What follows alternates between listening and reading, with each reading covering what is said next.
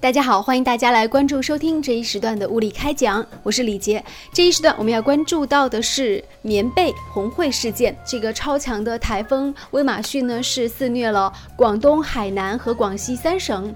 那红会呢，就在三伏天里往南方的灾区送棉被的消息是不胫而走，引发各方网友的观点。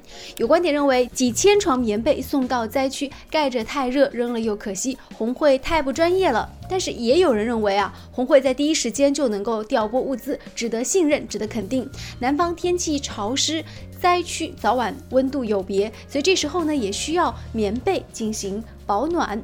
那么我们这一时段呢，跟五月小龙先生来此事进行聊一聊。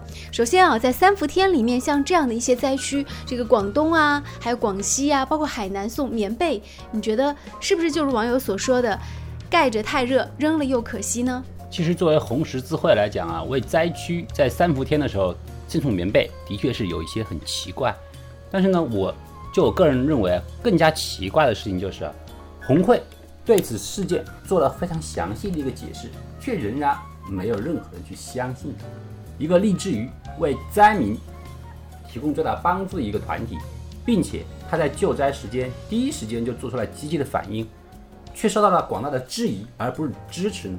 就这一点，我才觉得是真正更加奇怪的事情。是究其原因来讲，我们说，自从郭美美事件以后，红会似乎就被贴上一个标签，好像他的所作所为都跟哎腐败，然后呢不公平，还有暗箱操作，好像是连到了一起。似乎啊，只要是能够捐到红会的钱，一定有一半的部分是用不到灾区。这么一个庞大的灾难面对的时候。我们竟然关注的不是怎样去救灾，关注的不是我们能够为灾区做些什么，而是一心一意的去为红会去挑刺。我们刚才看到了一个红会的解释啊，在三个不同的省市受灾以后，红会是针对于省市的需求，做出了很多不同的一个应对的方式啊。嗯，但是呢，它的好的应对方式，我们没有去关注它。而当出现了“棉被”这个词语的时候，我们第一时间将红会、棉被，然后一个不负责任就联系到了一起。我们把这个问题放大，然后不停的很多人去讨论它、去批评它、谴责它。但实际上，我在这里真的很想跟大家说一点，就是啊，请大家将郭美美和红会还是能够分隔开来的，因为郭美美事件，它毕竟已经是一个过去式。如果它能够代表红会的话，也代表的是一个过去的红会。现在的红会，现在的中国红十字会，它真正的一个目的还是一个为了灾区、为了救灾而行使的一个团体。我们也应该看到红会的解释还是有一定的道理的啊。就是说，首先第一点，棉被它的确是一个最常备的救灾物资。那么在发生问题的时候，它第一时间拨出它最有的一个救灾物资。是有道理的，而且这个救灾物资啊，也不像很多网友现在谈论的是毫无作用。我举个例子来讲啊，无论你在炎热的天气啊，你家里面的沙发你用不用？你家里面的席梦思你睡不睡？棉被在灾区，然后在一个很多家无片瓦的灾民来讲，能不能起到沙发和席梦思的作用？可以。我铺到地上。起码有一个柔软的作用，我可以减免一个湿度的问题。